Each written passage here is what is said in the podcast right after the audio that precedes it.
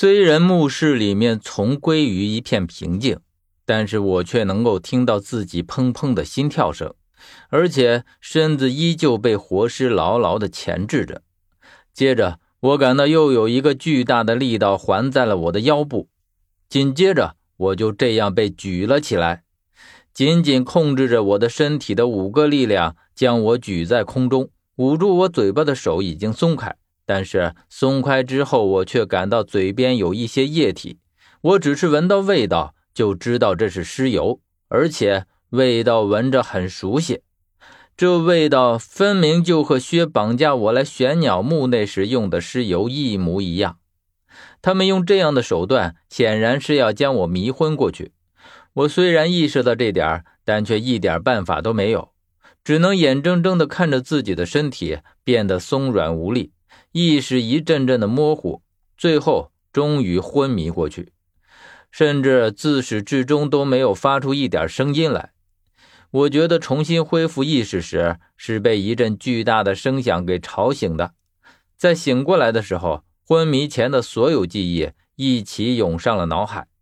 我摸着头，想也不想就站起来，可是却砰的一声撞在了一个十分坚硬的东西上，我被撞得七荤八素。感觉脑壳都要被撞裂了一样，忍不住发出一声痛苦的叫声。就在我撞这个东西的一瞬间，外面剧烈的声响戛然而止。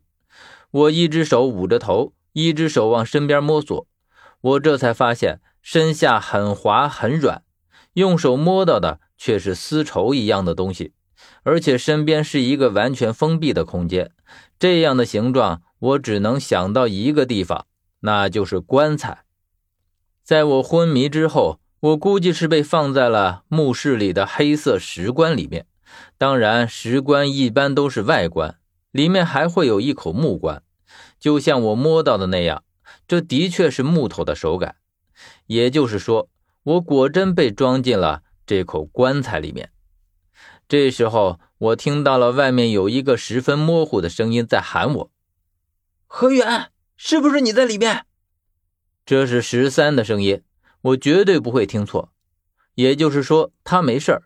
于是我回答他：“十三，是我，是我呀。”接着我听到了十三在回答我：“何源，你没事吧？”“没事儿。”他确定我没事儿，似乎才松了一口气。从他说话的语气里，我听得出来。你再忍一忍，等我把石棺打开。接着，我又听到了乒乒乓乓的声音。大约我醒过来之前，他也是在计划着如何打开石棺。从石棺的外表上就可以看出，他做的很精致。所以我一直听到声响，可是却始终听不见石棺被打开的声音。而且这声响又停下来，只见十三在外面说：“他奶奶的，这都是什么鬼东西？”冷的和冰一样，而且弄了半天，连风口都没有看到一条。何源，你是怎么跑进去的？我回答他说：“我也不知道，估计是石棺外的活尸干的。”十三大约也能猜到，他说：“哎呀，这东西打开很困难，你多忍忍啊。”说完，外面就没了动静。我等了一会儿，依旧没有丝毫声响。于是向外面喊道：“十三，你还在吗？”没有人回答。我不知道十三去了哪里。他既然不回答，那么就是说已经不在墓室里面了。可是我却猜错了，因为我话音刚落，又听到了一个声响，却不像是刚刚那般剧烈。我感觉和十三的风格有些不大一样，于是又喊了一声：“十三，是不是你？”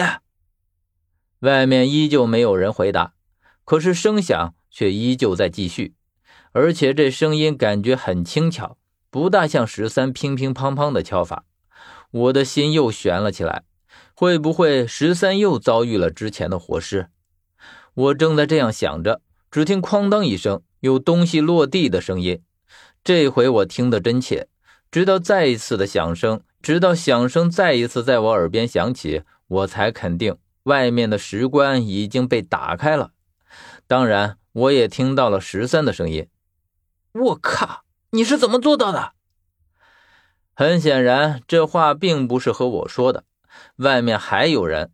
可是我耳边的响声却没有中断，而且这个人也没有回答十三。我大致可以猜到，这个人应该是薛。